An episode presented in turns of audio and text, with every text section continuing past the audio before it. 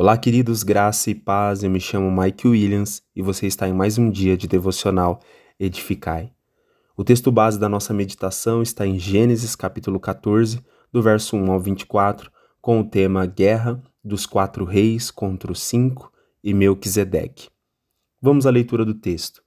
Naquele tempo, Anrafel, rei de Sinear, Arioque, rei de Elazar, Kedolaomer, rei de Elão, e Tidal, rei de Goim, saíram à guerra contra Bera, rei de Sodoma, contra Birsa, rei de Gomorra, contra Sinabe, rei de Adimá, contra Semeber, rei de Zeboim, e contra o rei de Belá, que é Zoar. Todos esses últimos juntaram seus exércitos no vale de Sidim, onde fica o mar do Sal. Por doze anos ficaram sujeitos a Kedolaomer, mas no décimo terceiro ano revoltaram-se.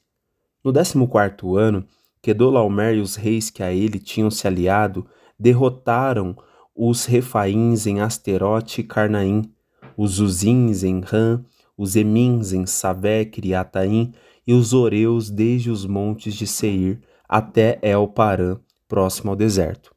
Depois voltaram e foram para Enmispate, que é Cádiz, e conquistaram todo o território dos Amalequitas e dos amorreus que viviam em Azazon Tamar. Então os reis de Sodoma, de Gomorra, de Adimá, de Zeboim e de Beta, que é Zoar, marcharam e tomaram posição de combate no vale de Sidim. Contra Kedolaomer, rei de Elão, contra Tidal, rei de Goim, contra Anrafel, rei de Sinear, contra Arioque, rei de Elazar. Quatro reis contra cinco. Ora, o vale de Sidim estava repleto de poços de betume. Os reis de Sodoma e de Gomorra fugiram, Alguns dos seus homens caíram nos poços e o restante conseguiu fugir para os montes. Tomaram, portanto, todos os bens de Sodoma e de Gomorra e todo o seu mantimento, e se foram. Gênesis 14, do 1 ao 14. Percebemos que, desde os primórdios da humanidade, a busca por domínio, o anseio em conquistar, prosperar estar livre e seguro está no íntimo do ser humano. Uma coisa que em muito incomoda os homens é serem dominados por outros e acabar perdendo sua paz, liberdade e prosperidade.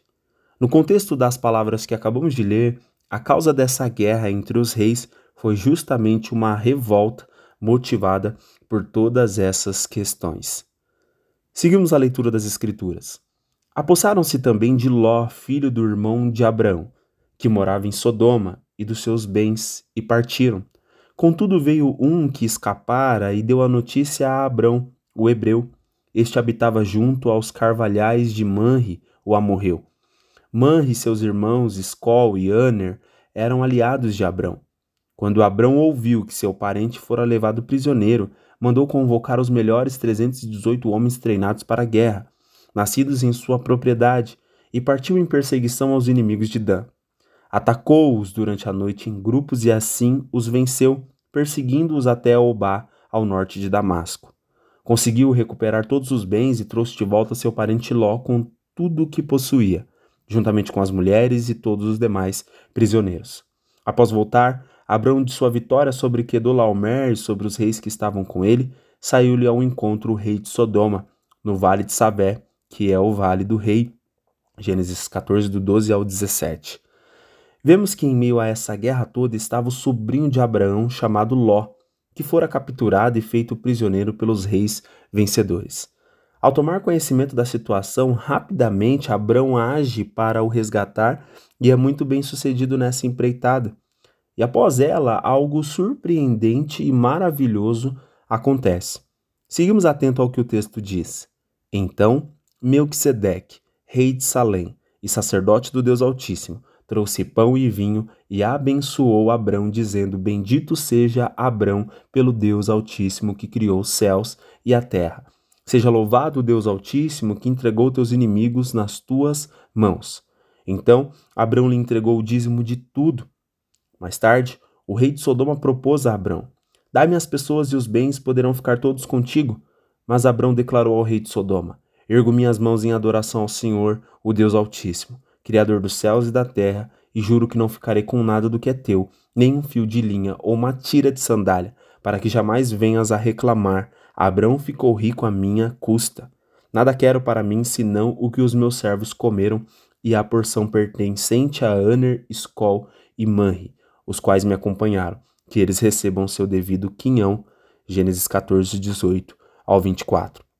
Nos últimos versos do capítulo 14 de Gênesis aparece algo inesperado: a presença de Melquisedeque, um rei e sacerdote vindo ao encontro de Abrão. E não mais um rei qualquer, ou um sacerdote de algum outro Deus. O texto diz que ele era rei de Salém, que depois seria chamada de Jerusalém, e sacerdote do Deus Altíssimo. O próprio nome dele significa também Rei de Justiça. O fato é que todos esses detalhes sobre sua pessoa e ações estão, na verdade, de maneira profética, apontando para algo e alguém. Você lembra quais foram os elementos que ele trouxe a Abrão depois da batalha? Não foi pão e vinho? Isso te lembra alguma coisa? Ou faz você lembrar de alguém? Meus irmãos, Abraão, que depois se transformaria em Abraão, é chamado nas escrituras sagradas e proféticas de pai da nossa fé. E porque ele acreditou nas promessas de Deus, isso lhe foi creditado, foi considerado justo diante do Deus Altíssimo. E o ponto aqui é que Melquisedeque é um tipo de Cristo, uma sombra e um apontamento para o futuro e eterno rei de Jerusalém pois essa cidade é chamada de cidade do grande rei, que governará, a partir dela, todas as nações com justiça e louvor. Agora, o melhor de tudo isso é que ele vem ao nosso encontro, como semelhantemente foi a Abraão, depois daquela batalha, para nos abençoar com o seu pão e vinho, ou seja, com sua vida, morte e ressurreição. E abençoados com essa grandiosa vida, cremos em suas promessas e somos agora considerados diante de Deus como justos e vitoriosos. E assim, dizimamos a nossa vida a Ele de volta para que seja glorificado, não tendo nós a necessidade de receber nada desse mundo e nem dos homens, a não ser aquilo que for justo. Irmãos, em meio às nossas guerras e problemas, não se esqueçam que Jesus Cristo está presente para nos livrar e fazer prosperar. Amigos, tomem posse das bênçãos que Ele já entregou a vocês. A sua prosperidade vem dele e de mais ninguém. Que Deus te abençoe e te guarde poderosamente.